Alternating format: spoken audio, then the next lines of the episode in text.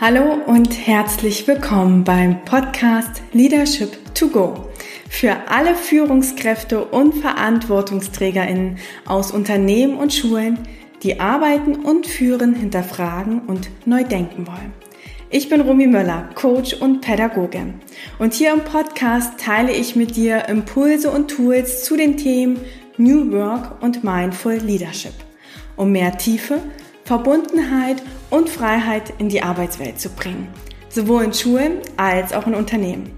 Für ein starkes Ich, ein starkes Team und eine starke Gesellschaft. Hallo und herzlich willkommen bei der neuen Podcast-Folge. Ich freue mich heute ganz besonders, dass Anna Kaiser zu Gast ist. Anna hat 2013 mit Jana Teppe gemeinsam Tandemploy gegründet und damit die New Work-Bewegung in Deutschland mit vorangetrieben.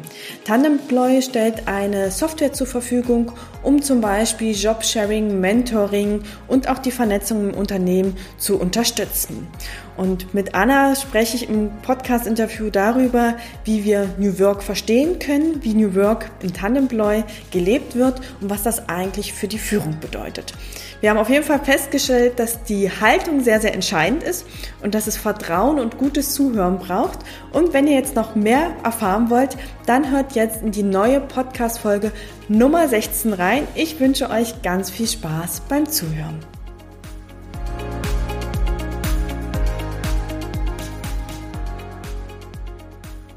Hallo, herzlich willkommen, Anna. Ich freue mich, dass du dir heute vor allem die Zeit nimmst, um mit mir über die Themen New Work und Führung zu sprechen und dass du heute mein Gast im Leadership Podcast bist.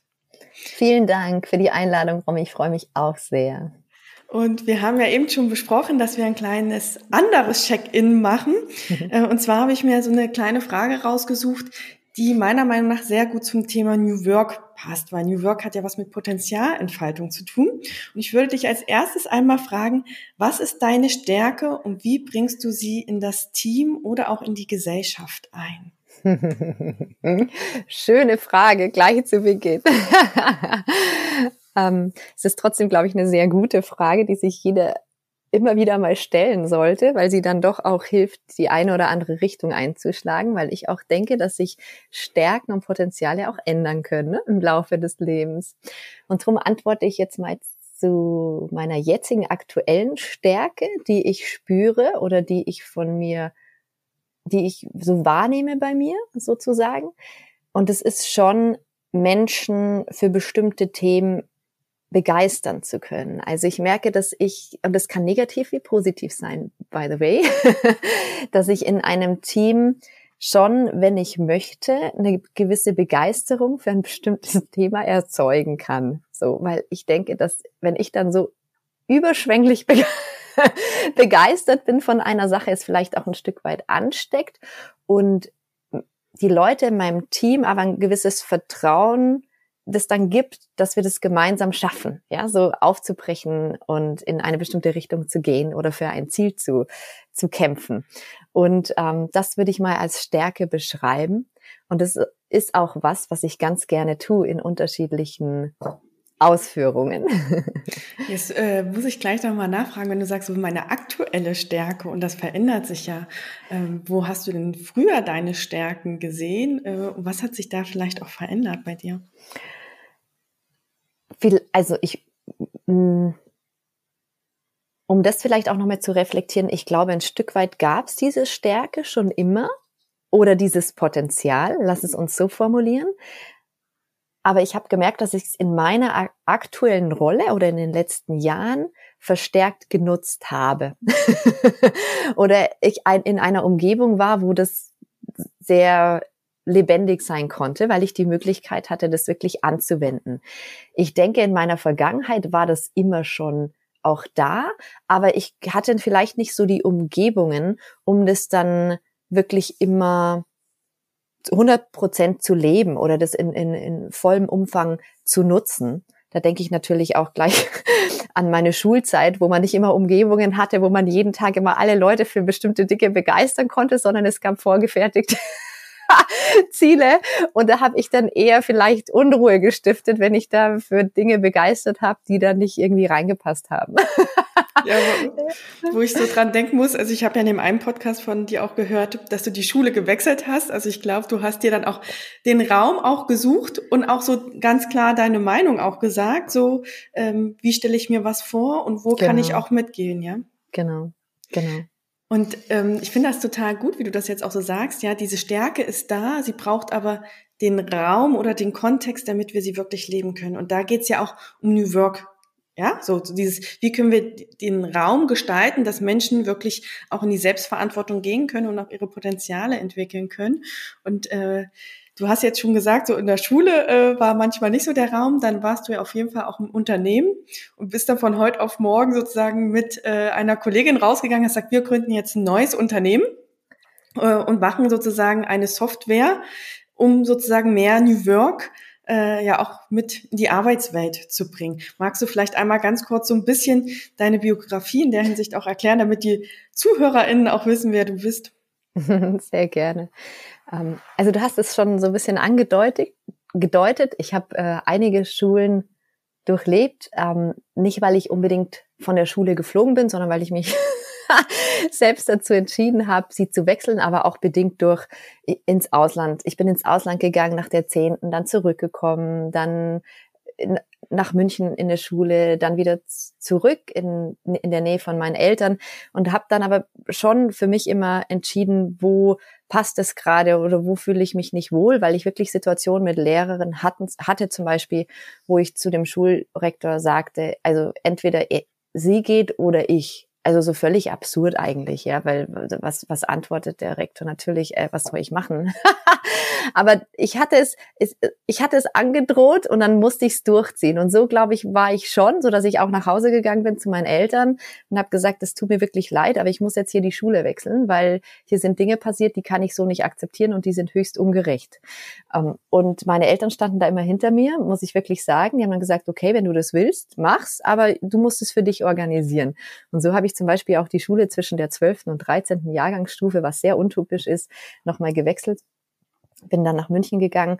Und als ich dann aber fertig war mit dem Abitur, war, wusste ich nicht gleich, was ich studieren möchte, ähm, war aber sehr interessiert, was die Bildungspolitik betrifft. Also wie wir in den Schulen lernen, wie wir ausgebildet werden. Das hat mich schon sehr beschäftigt und habe mich dann nach einem kurzen Reinschnuppern in die BWL entschieden, ein Lehramtsstudium anzufangen. Einfach, also nicht um Lehrerin zu werden, das ist vielleicht ganz wichtig an der Stelle zu erwähnen. Ich wusste auch, was dieser Pfad bedeutet. Erst die Ausbildung, das Studium, dann Referendariat und dann ist, ich war in Bayern zu der Zeit, Beamtenlaufbahn und die kam für mich zu der Zeit schon nicht in Frage, aber ich wollte diese Ausbildung kennenlernen. Das heißt, ich habe dann Grundschullehramt studiert, auch aus dem Grund, weil ich äh, überzeugt war, dass die wichtigsten Voraussetzungen für ein, eine funktionierende Gesellschaft und auch ein gutes Leben wir in den ersten Jahren der Schulzeit beeinflussen oder schaffen und nicht, nicht später oder später ist viel Zeit und Energie kostet, das ein Stück weit wieder auszugleichen oder auszubaden wenn Dinge nicht gut laufen. Und ich auch Grund, eine Grundschule mit aufgebaut habe zu der Zeit. Ähm, das hat mich sehr interessiert.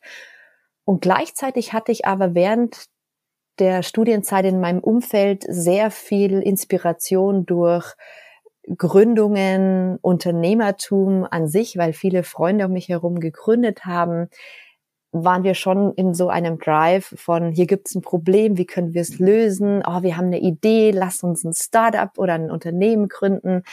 Und so ist es dann so eine gewisse Dynamik, die auch ansteckt. Und ich habe dann auch mit Freunden, weil wir super, ich war auch in einem Startup mit drin und habe das mit aufgebaut, wo wir Skigebiete getestet haben und darüber geschrieben haben, überall in Österreich und Deutschland, Italien und so, weil wir ja super gerne unterwegs waren in den Bergen und Sport gemacht haben. Und ich dann aber gleichzeitig mit Freunden wiederum gesehen habe, wie wir die Berge und die Umwelt aber irgendwie ruinieren mit unserem Sport und damit hinfahren und mit dem Equipment und den Berg hochgehen und die Pisten beschneien, so dass wir dann einen Online-Shop für faire Wintersportbekleidung gegründet haben. Also so nur so ein paar Stationen zu nennen und so Dinge. Ne? Natürlich hatten wir nicht viel Kapital und wir mussten kreativ sein, aber das war so der, die Stimmung und äh, die schöne Dynamik. Und als dann aber eine Zeit kam nach dem Studium, als ich dann fertig war, und entschieden hatte, erstmal nicht ins Ausland zu gehen, sondern in Deutschland zu bleiben, haben wir uns dann auch für Berlin entschieden, weil einfach die Dynamik vor zehn, elf Jahren in Berlin eine ganz schöne war, was diese Startup-Welt betrifft und auch diese Aufbruchsstimmung. Und es war auch wirklich keine Entscheidung für den Job. Also man macht es ja oft so, dass man sagt, wo habe ich denn einen Job? Angebot oder eine Möglichkeit und dann ziehe ich dahin.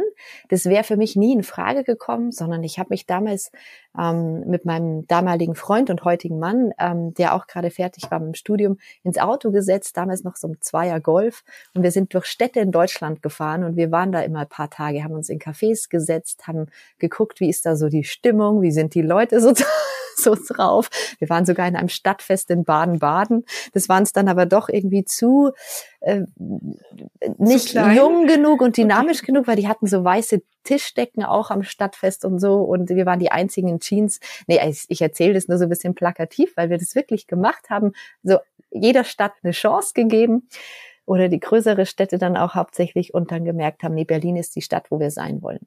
Und dann bin ich nach Berlin gegangen, äh, kannte dort wenig Menschen, hatte auch äh, erstmal ein paar Startups, die dann da gescheitert sind, ausgelaufen sind. Also wir waren wirklich in Berlin ohne erstmal Idee und ohne Geld. Berlin würde jetzt sagen, genau das sind die Leute, die wir nicht brauchen. Ähm, aber die Dynamik der Stadt und auch die, die Umgebung hat mir ganz viel Vertrauen gegeben, dass ich dort glücklich werde und was Schönes finde. Und so war es ja dann auch. Ich bin dann über Freunde in, äh, zu einer Personalberatung gekommen, weil die eben Menschen in die Startup-Welt vermittelt haben. Und dann habe ich mich dort gemeldet und habe gesagt, es wäre super, wenn ihr mir einen tollen Job in einem Startup besorgt. Ich habe da voll Lust drauf. Und dann haben die mich gefragt, ob ich nicht bei denen selbst in der Firma anfangen will. Ich habe dann gesagt, ich habe keine Ahnung von HR, aber ich finde das spannend und ich brauche das bestimmt nochmal. Und habe dann ein paar Monate oder fast ein Jahr junges jungen Startups geholfen, die ersten Teams mit aufzubauen. Das war sehr spannend. Und irgendwann hatten wir eine Tandembewerbung auf dem Tisch, meine damalige Kollegin und ich.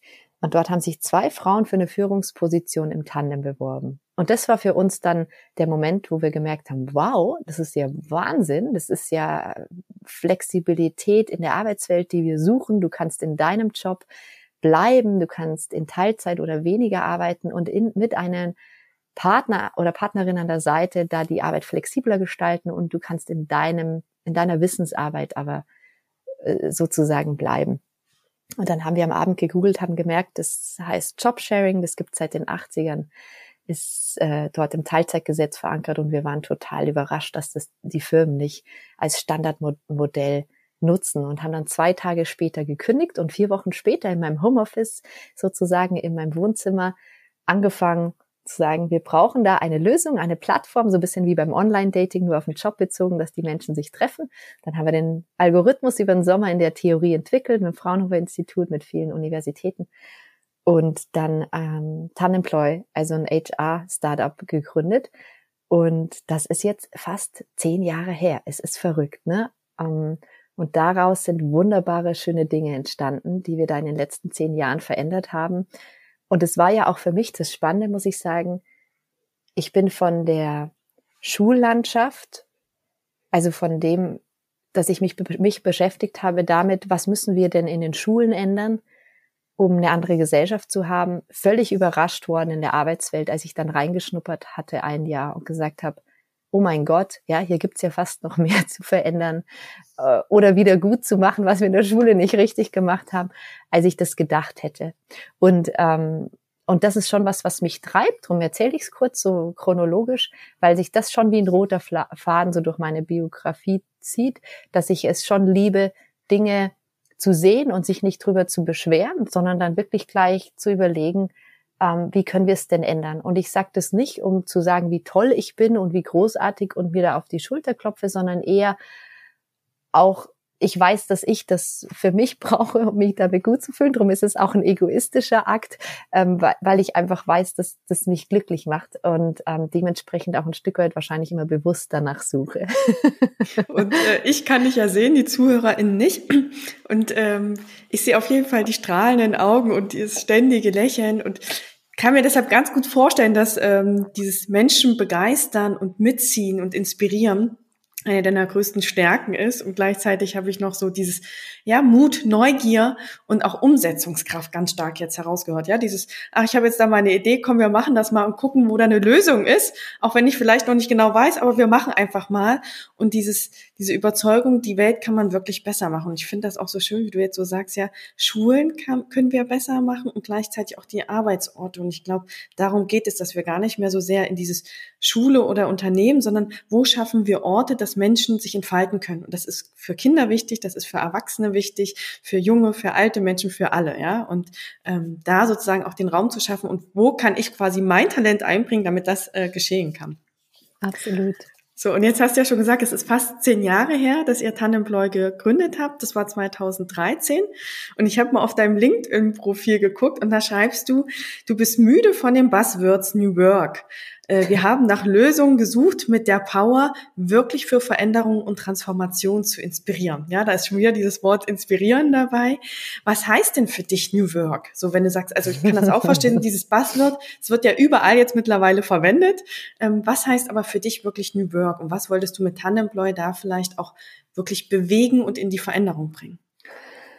Also ich denke, die Definition von New Work ist super dynamisch, ja, und ist gar nichts, was ich jetzt in Stein meißeln könnte als, als Definition oder als Satz, weil New Work heißt einfach übersetzt natürlich eine neue Arbeitswelt, ja, ähm, eine neue, ja, so wie wir Arbeit sehen. Und ich glaube, wenn du 100 Leute fragst, was ist für dich New Work, wirst du 100 unterschiedliche Antworten haben. Und das, glaube ich, beschreibt es ganz gut, was es am Ende ist. Ja, wir müssen uns damit abfinden, dass Menschen unterschiedlich sind und dass wir nicht eine One-Fits-All-Lösung in der Arbeitswelt allen überstülpen können. Vor allem nicht top-down, sondern dass wir inzwischen ganz viel über gute, produktive, gesunde Arbeit wissen, weil wir einfach da mit uns beschäftigt haben in den letzten Jahrzehnten und es da auch ganz viele schöne Dynamiken und Bewegungen gab. Und es ist für mich, geht es heute darum, sich an dem Blumenstrauß der Möglichkeiten zu bedienen.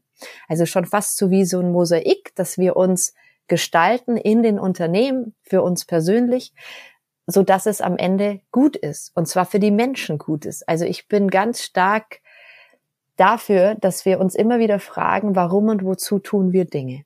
Und das ist auch ein Stück weit bei mir immer die Frage, bevor ich irgendwie ein Unternehmen gründe, bevor ich irgendwie was anfange, dass ich mich frage, warum und wozu und was hat der Mensch am Ende davon? Weil ich denke, bei jeglichem Fortschrittsglauben ist es wichtig, das nicht aus dem Blick zu verlieren, weil wir bestimmte, gerade auch in der Wachstumsdynamik, in der wir uns äh, befinden, immer wieder an Grenzen stoßen werden, rein natürliche Grenzen. Und wenn wir aber auf dem Weg dahin uns immer wieder die Fragen stellen, warum und wozu tun wir denn bestimmte Dinge und hat denn am Ende, haben wir Menschen wirklich was davon? Ähm, und vor allem auch die Einzelnen. Also ges gesamtgesellschaftlich dann eh, weil wenn es den Einzelnen gut geht, dann hilft es uns auch den New Work Begriff so zu definieren, dass es für uns okay ist, dass der auch dynamisch mit uns mitgeht. Mich fragen zum Beispiel Leute immer wieder, Anna, wie sieht denn die Arbeitswelt der Zukunft aus? Und dann sage ich, das ist ja das Verrückte, wenn wir sagen, wie es jetzt irgendwann aussieht, nehmen wir uns heute aus der Verantwortung, sie heute schon dahin zu verändern, wo wir sie haben wollen. Das heißt, wir bestimmen mit unserem Handeln und mit unserem Tun heute, wie die Arbeitswelt der Zukunft aussieht. Und darum ist es mir wichtig, dass wir Dinge nutzen, in dem Beispiel, was ich gerade genannt habe, mit Jobsharing, ich, wir sind drauf gestoßen und konnten es nicht glauben, dass es seit den 80ern äh, existiert. Wir viel über Flexibilisierung in der Arbeitswelt gesprochen haben, aber dieses Thema nicht strategisch genutzt wurde. Sonst hätten wir ja in allen Führungspositionen und überall in den Unternehmen viel mehr Doppelspitzen gehabt, viel mehr Menschen, die in Teams, Teams geleitet, also zwei, drei Leute oder wie auch immer Teams geleitet haben. Also dieses, diese Kollaboration, dieser Team, diese Teamwork-Aspekt ganz anders verankert gewesen wäre, als wir es dann vor zehn Jahren entdeckt hatten. Als wir gegoogelt haben, gab es einen Wikipedia-Eintrag zur Arbeitsplatzteilung und Literaturverweis auf ein Buch aus den 80ern, als wir Jobsharing gegoogelt hatten. Wenn du es heute googelst, hast du eine Million Einträge. Aber dafür, darum geht's mir ein Stück weit, für die Dinge zu sensibilisieren und zu zeigen, wir können die Arbeitswelt oder diese New Work Welt heute eigentlich schon so toll schaffen und gestalten mit so vielen Möglichkeiten, weil wir so viel wissen. Aber meistens ist, ist steck, stecken die Hürden in unseren Köpfen. Und die, darum geht's auch jetzt ein Stück weit, das Ganze immer aufzulösen und zu zeigen, dass Transformation möglich ist und zwar auf eine Art und Weise, wie wir es gut schaffen können. Mhm. Ähm, ja. Ich fand einen Aspekt total schön von dir dieses Jahr. Es gibt nicht dieses eine New Work. Und was ich so ein bisschen rausgehört habe, ist es ja diese Möglichkeiten schaffen, damit die Menschen das sich raussuchen können, was sie brauchen. Und was ich manchmal in diesen ganzen Diskussionen so erlebe, ist dieses, wir müssen alle remote arbeiten oder so. Ja, und das ist für mich immer so eine Bewertung wo ich so sage, es darf ja beides sein. Ja, es darf sein, dass ich ins Büro gehe, wenn ich das brauche, weil ich die Beziehung brauche und ich, es darf auch remote sein und das so zu gestalten, dass wirklich die Mitarbeiter in, im Unternehmen suchen können, was brauche ich gerade für mich und wie kommen wir auch dennoch irgendwie gut zusammen, ja? Und dieses, wenn ich Vollzeit arbeiten möchte, darf das sein und gleichzeitig, wenn ich aber das Bedürfnis habe, Teilzeit zu arbeiten oder im Jobsharing mich auch mehr auszutauschen in der Führungsposition, weil ich mich alleine fühle, dass wir all diese Möglichkeiten anbieten, wie so ein Buffet und ich mir das rausnehme, was ich brauche. Und das finde ich ist so, ja, dieser schöne Ansatz zu denken, okay, wie können wir das wirklich schaffen und nicht in dieses, das ist richtig und das ist falsch und das war traditionell und so darf es nicht mehr sein, weil das merke ich manchmal auch, dass wir dann irgendwie Altes oder auch Bewährtes so schnell abwerten und wir nicht mehr so sehr in das Urteilen kommen dürfen, sondern in dieses, was ist eigentlich möglich. Absolut. Ganz, ganz wichtiger Gedanke. Und guck allein in den letzten zehn Jahren, was wir mit Tannemploy gemacht haben, war am Anfang hatten wir eine Idee und haben die umgesetzt und haben dann aber gemerkt, dass die Firmen auf uns zugekommen sind, als wir da noch diese Plattform, diese öffentliche hatten und gesagt haben, wir brauchen euch eigentlich intern innerhalb der Unternehmen, weil wir haben hier viele Herausforderungen. Und dann haben wir hinter die Kulissen geguckt und haben gemerkt, da geht's nicht nur um das Matching durch Algorithmen, für Jobsharing.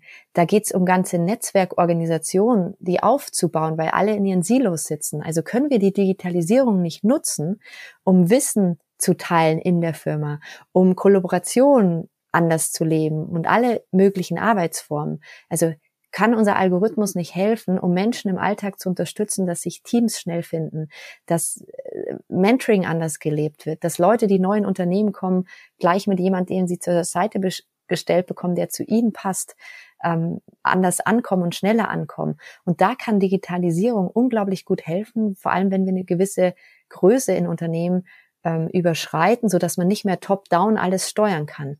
Und das ist für mich so ein schöner Aspekt in der neuen Arbeitswelt, wenn wir die Digitalisierung so nutzen, dass die Menschen am Ende sich auf ihre Stärken und ihre Potenziale mehr konzentrieren können und wir aber und, und die Digitalisierung dabei unterstützt, dass sie das mehr ausleben können. Also mehr Zeit für die Dinge haben, die uns Menschen ausmacht, mehr Kollaboration leben können. Zum Beispiel brauche ich vielleicht oft Jahre, um, ein, um bestimmte Menschen innerhalb der Organisation kennenzulernen, um Netzwerke aufzubauen. Was, wenn Technologie da ein Stück weit hilft? Ja, das, was wir in vielen Bereichen ja auch kennen, im Privaten ständig schon nutzen, haben wir in den Firmen oft noch nicht so genutzt.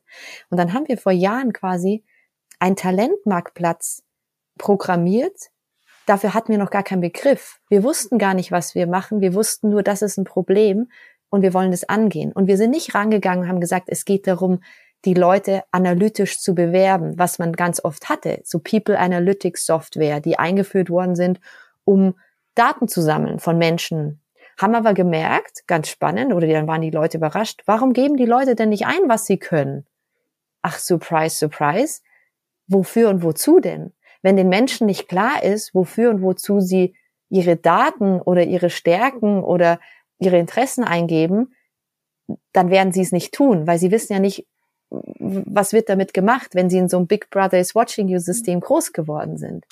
Und darum ist es für, für uns so spannend gewesen zu sagen, was, wenn wir diese Räume schaffen, wo Menschen sagen können, was sie interessiert, wo Menschen sich austauschen können, wo Menschen gesehen werden, ja, weil jeder im Unternehmen hat Expertise, Potenzial und bestimmte Skills. Und wenn wir immer nur so elitär kleine Gruppen auf dem Schirm haben, dann verlieren wir ganz viel Potenzial. Und die wichtigste, äh, im Grunde die wicht, der wichtigste Asset jedes Unternehmens sind einfach die Menschen. Und das, äh, das, das wird zwar immer gepredigt und es geht so leicht über die Lippen und zu sagen, das ist uns ja klar.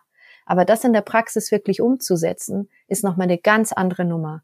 Und da will ich nicht behaupten, dass das nur die Startups und die jungen Firmen können, sondern auch da läuft ganz viel schief, ja, oder auch andersrum. Das heißt, ich war auch nie Fan davon, von eine Old and, und New Economy zu sprechen, weil Romy, du hattest es gerade so schön gesagt ähm, auch altbewährtes mal aufrechtzuerhalten. Also es, wir machen kein Change und Transformation als Selbstzweck, sondern eben sich zu gucken, daran zu bedienen und zu sagen, was haben wir denn alles gelernt? Und wenn wir uns an diese Form des Denkens und Handelns gewöhnen, dann könnte auch, bin ich mir sicher, globale und gesamtgesellschaftliche Probleme, die wir heute heraus, die Herausforderungen, die wir haben und die wir lösen müssen, anders angehen, weil wir immer diesen Moment des Innehaltens und des Reflektierens, bevor wir Entscheidungen treffen und nicht einfach Dinge über Bord werfen, weil man es jetzt macht oder weil man jetzt ein Budget genehmigt hat oder weil man jetzt entschieden hat, man steckt eine Milliarde in eine New Work Bewegung, egal dann für was es ausgegeben wird. Hauptsache die Departments geben es für irgendwie was aus, weil im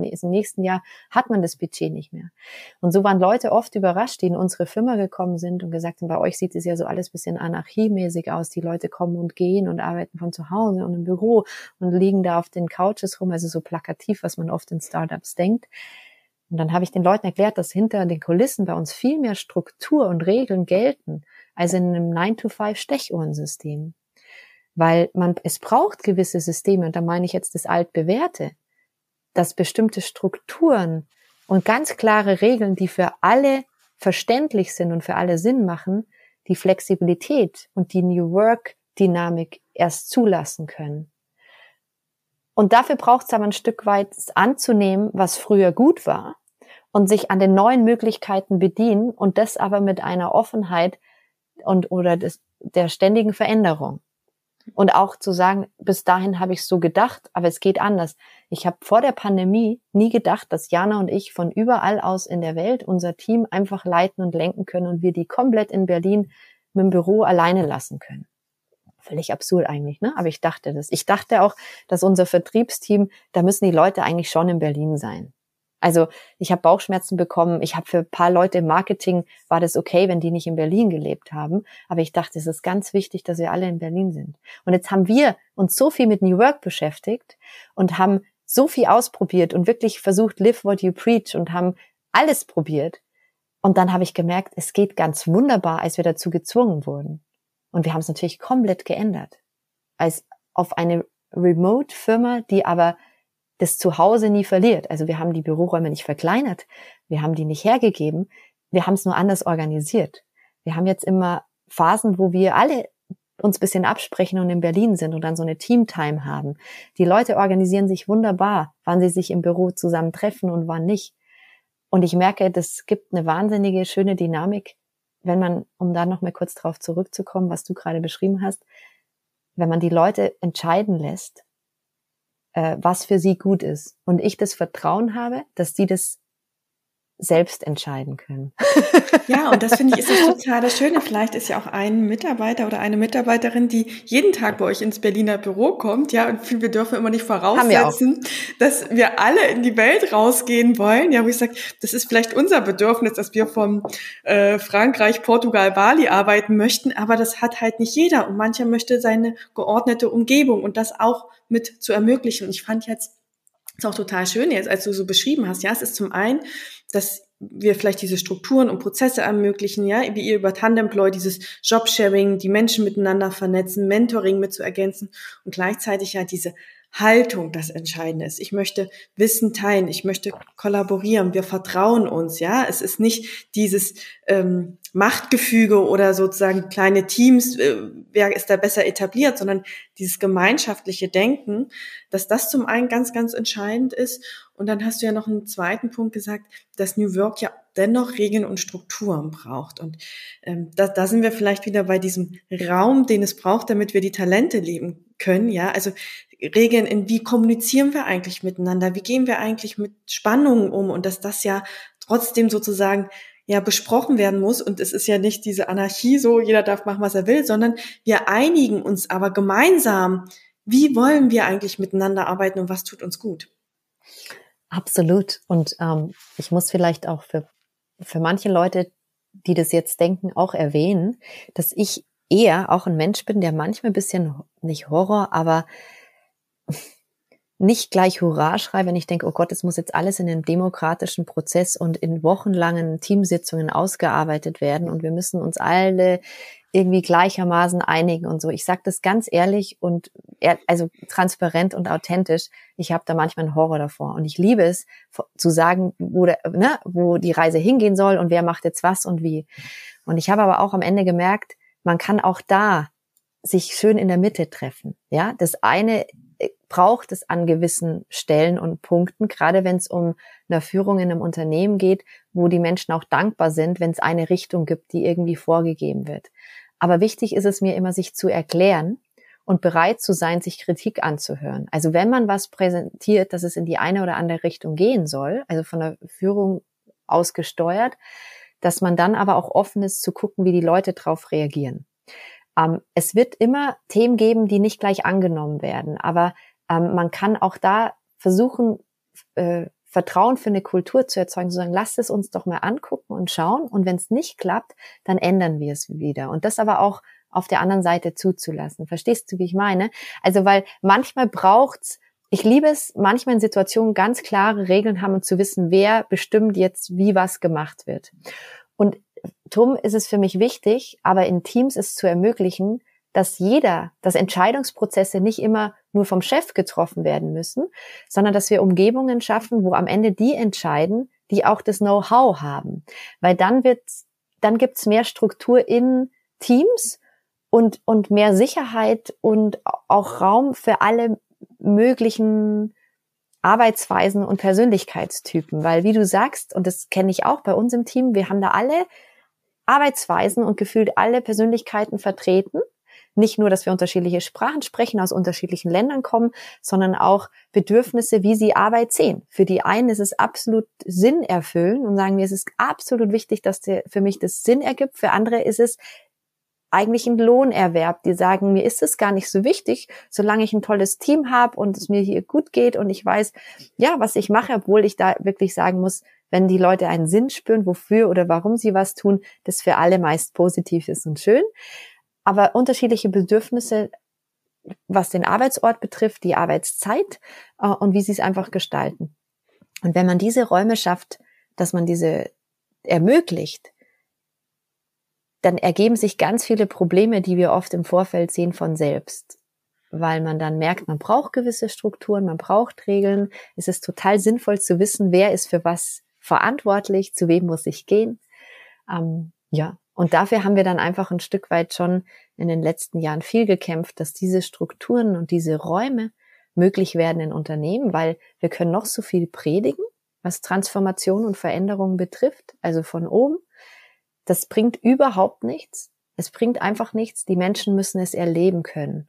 Und nur dann kann Wandel nachhaltig gestaltet werden. Ja, also wir hätten uns doch alle nie vorgestellt, wie es ist, mit einer globalen Pandemie umzugehen, bevor wir es nicht selbst erlebt haben. Wir konnten uns, je nachdem, wann man geboren ist, vielleicht noch dran erinnern, wie unsere Eltern den Kalten Krieg erlebt haben oder was das in der Familie für Gefühle ausgelöst haben. Aber jetzt auf einmal von dem einen Tag auf den nächsten können wir es uns wieder vorstellen. Das sind jetzt so Negativbeispiele.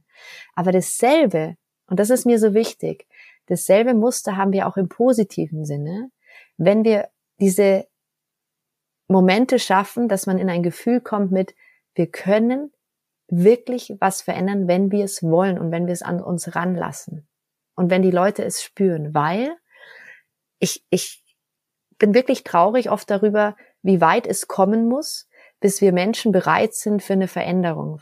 Verstehst du? Also, das ist, dass wir immer sehr, sehr weit, solange es, das ist natürlich evolutionsbiologisch sehr gut erklärbar, dass wir Sonst könnten wir gar nicht weitermachen, wenn wir alles zu sehr, zu nah an uns ranlassen würden, auch jetzt in Anbetracht der global vernetzten Welt und den Leid, was überall auf der Welt ständig vorherrscht.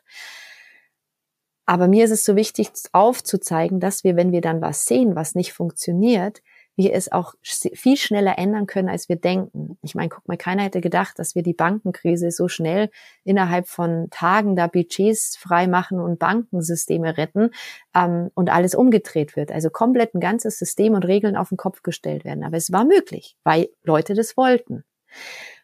Und genauso wäre es im Alltag mit ganz vielen kleinen Dingen möglich in Unternehmen oder auch mit den Herausforderungen, die wir haben werden.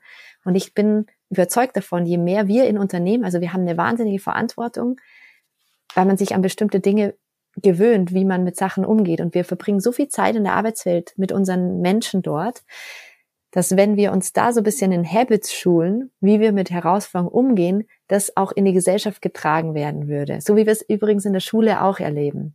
Weil wir, wir werden ja geprägt.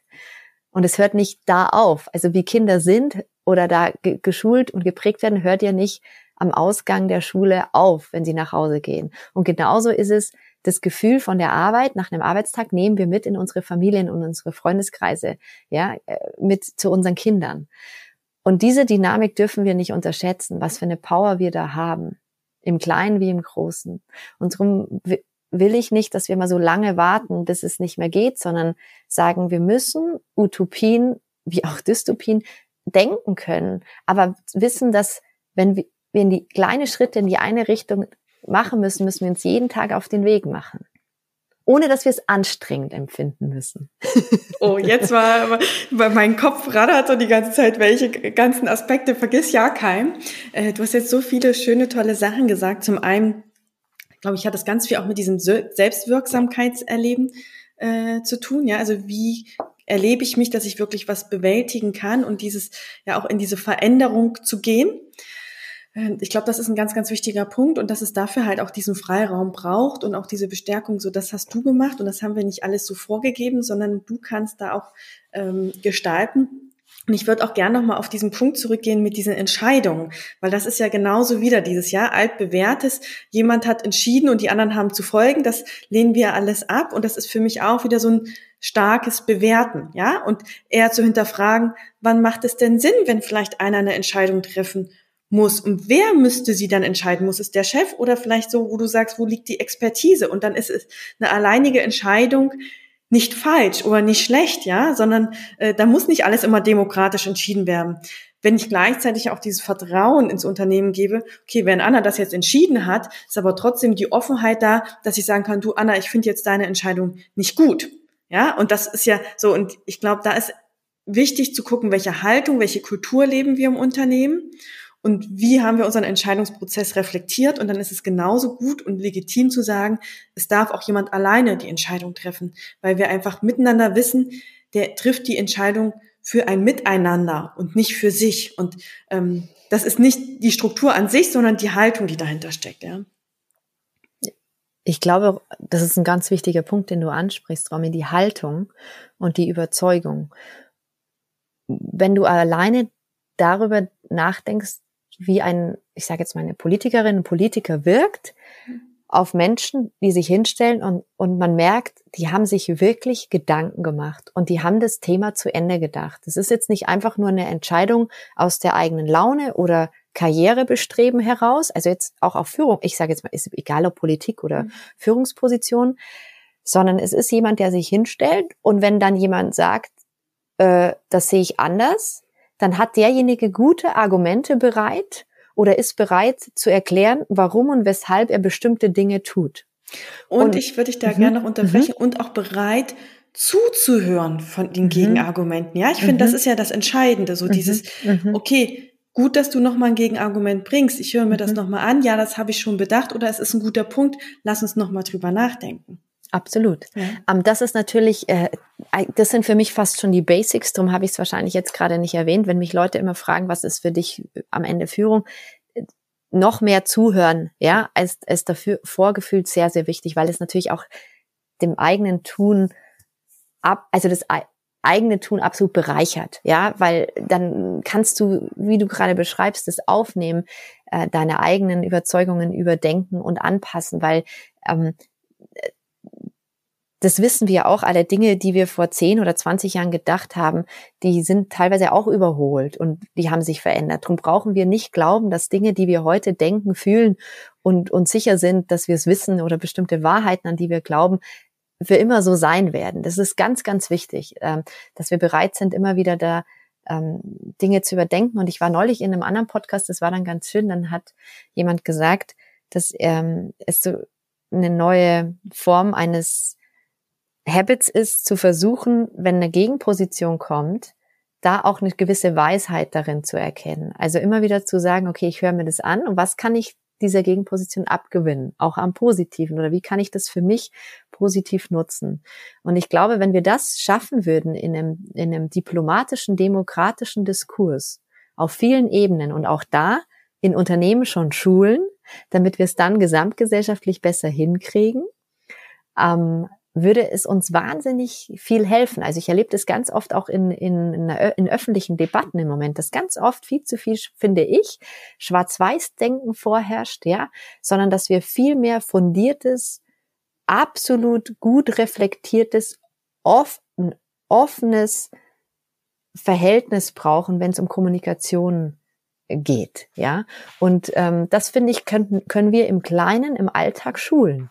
Das ist total spannend. Ich habe heute Morgen noch einen Podcast gehört und da hat ähm, der eine Teilnehmer gesagt, äh, ja und nein, du hast doch studiert, da fallen dir nur zwei Optionen ein.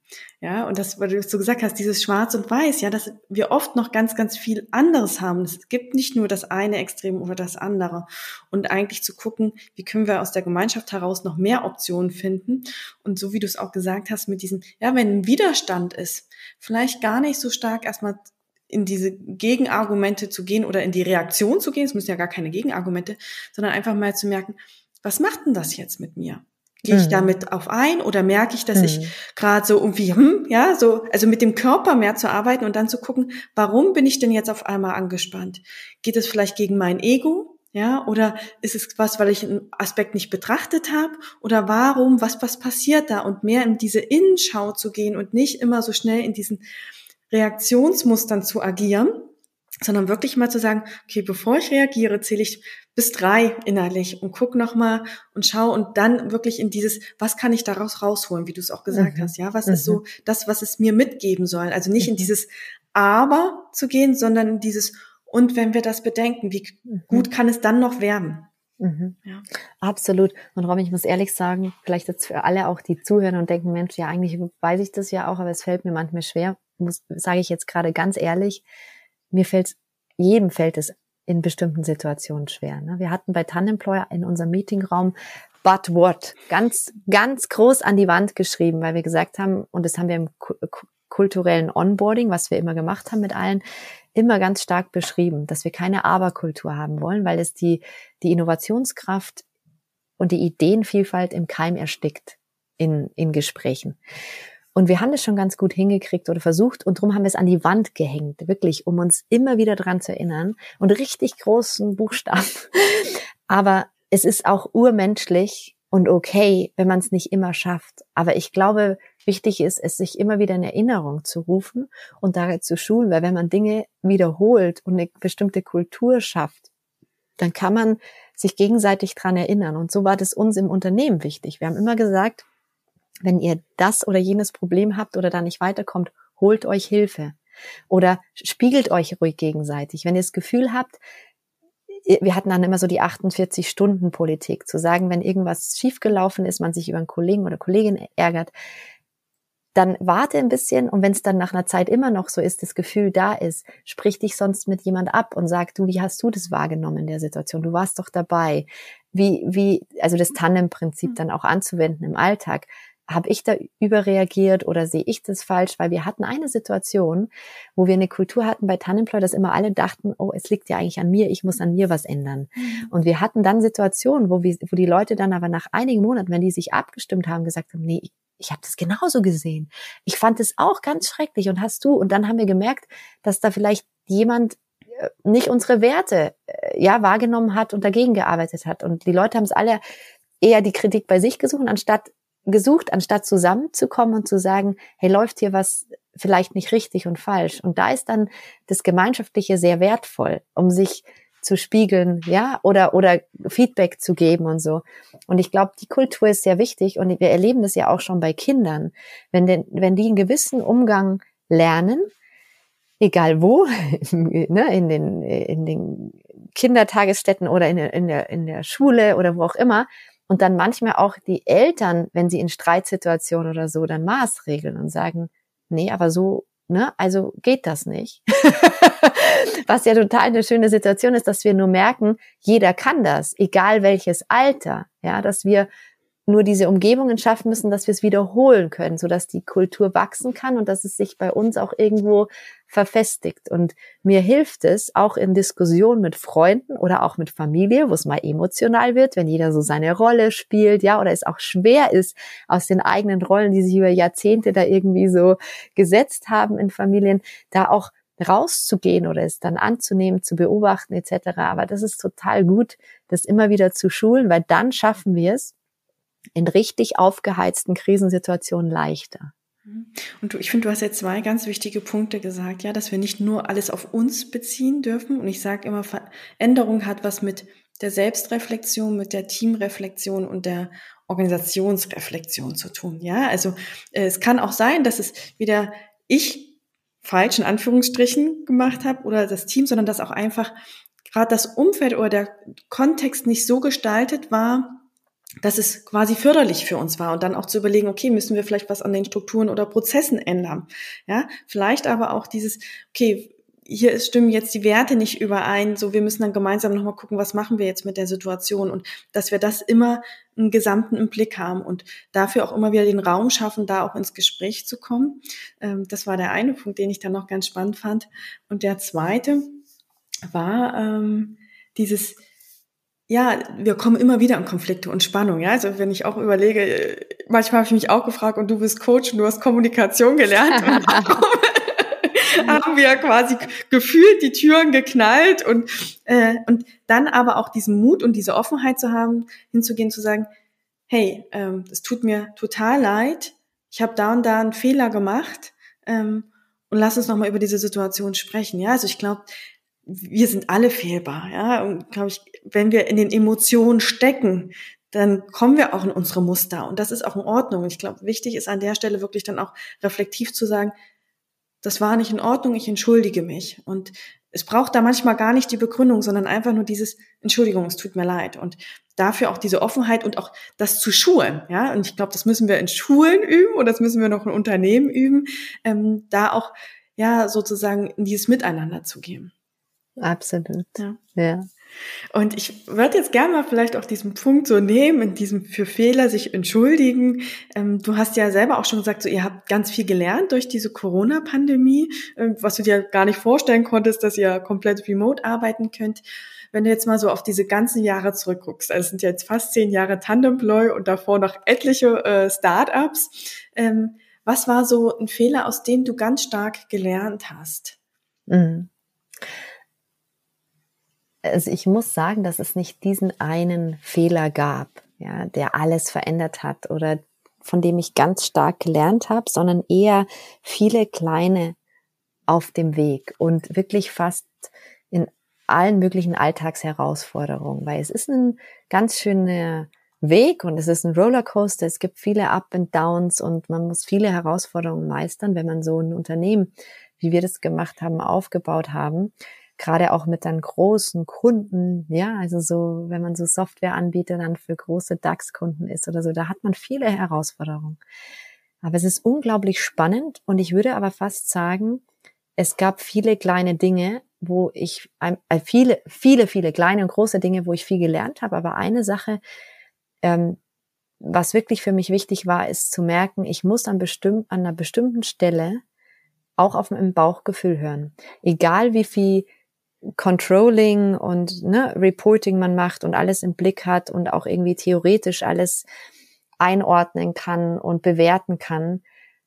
Mein Bauchgefühl ist trotzdem ein ganz, ganz wichtiger Kompass bei ganz vielen Dingen und dass man ein gewisses Vertrauen auch bekommt dafür, weil wir haben einige Male Fehler gemacht, wo wir nicht, also, oder es hat sich rausgestellt hinterher, dass es Fehler waren wo wir nicht aufs Bauchgefühl gehört haben, sondern gesagt haben, nee, das macht man jetzt aber so. Und die anderen haben es auch so gemacht. Und wir haben es ja in tausend Büchern gelesen, dass das so richtig ist.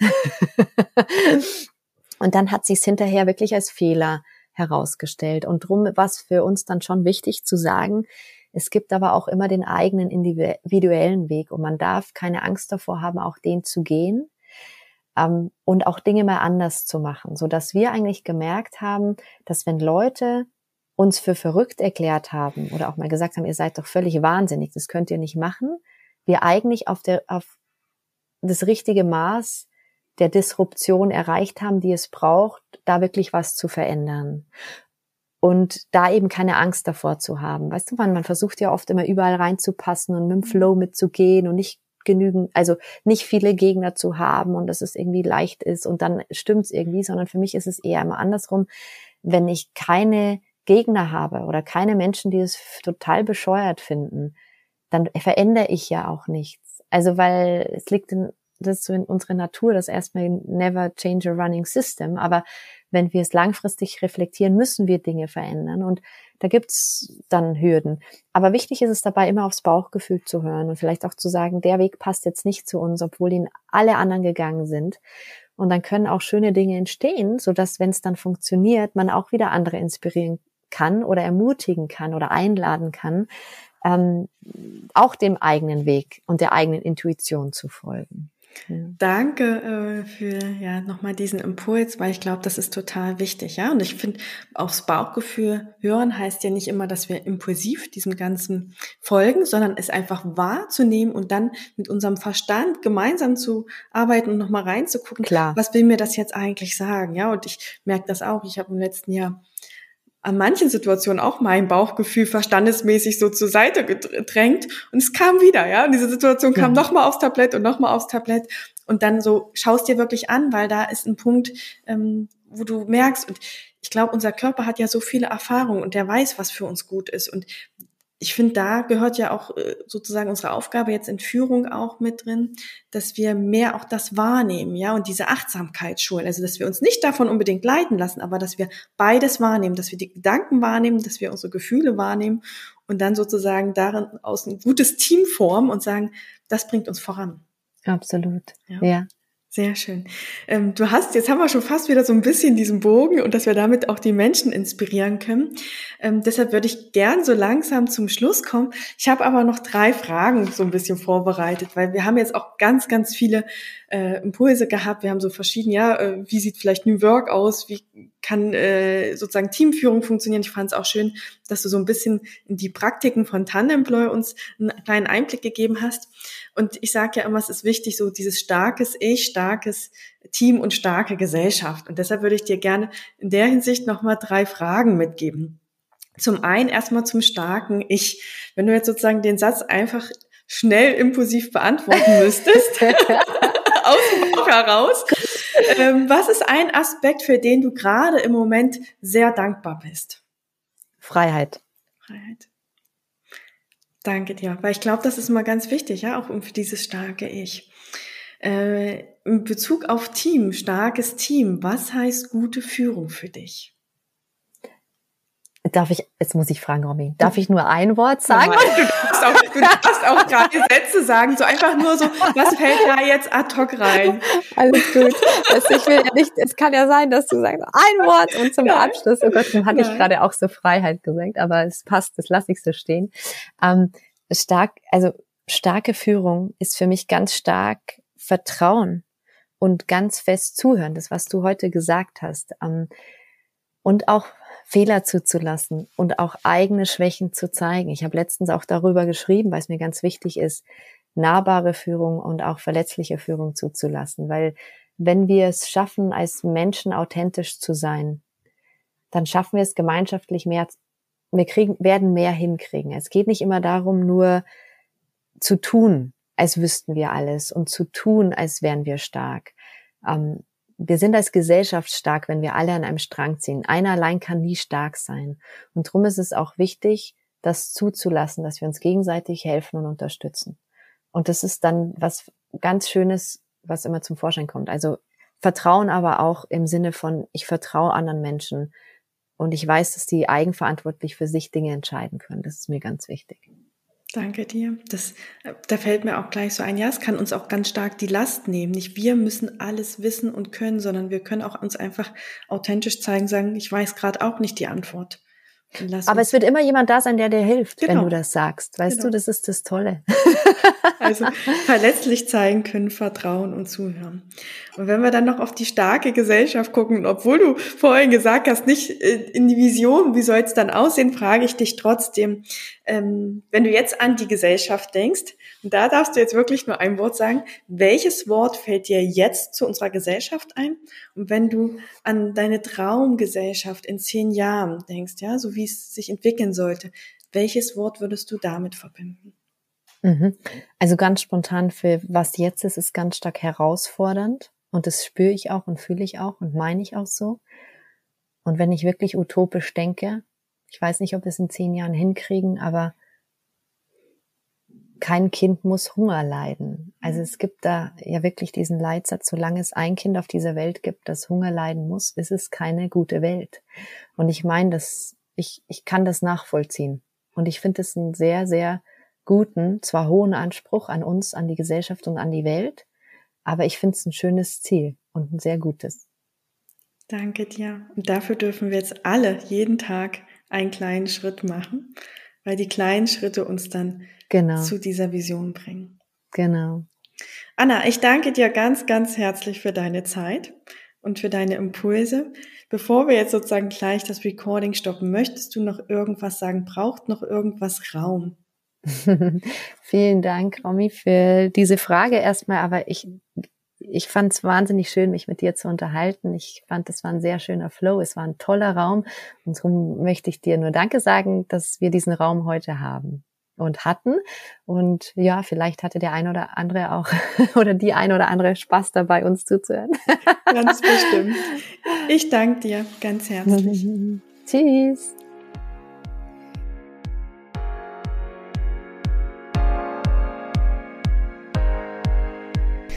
Und ich hoffe, dass du wieder einige Impulse für dich zum Thema Führen und neues Arbeiten mitnehmen konntest.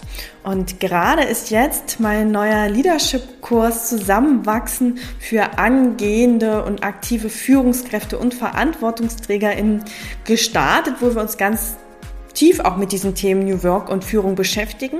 Und wenn du auch mehr über das Thema erfahren möchtest, dann lade ich dich herzlich ein, dich über das Programm zu informieren, denn bereits im November startet der nächste Durchgang und vielleicht ist das gerade spannend für dich. Also schau gerne mal auf die Website, ich packe den Link in die Shownotes und vielleicht können wir dann schon gemeinsam denken und gestalten, wie die neue Arbeitswelt aussehen soll. Und wenn du wieder für dich viele Impulse mitgenommen hast, würde ich mich freuen, wenn du auch die Podcast-Folge teilst und sie auch bewertest, so dass wir mehr Verbundenheit und Vertrauen in die Arbeitswelt bringen können. Und damit wünsche ich dir jetzt erst einmal eine gute Woche und bis bald.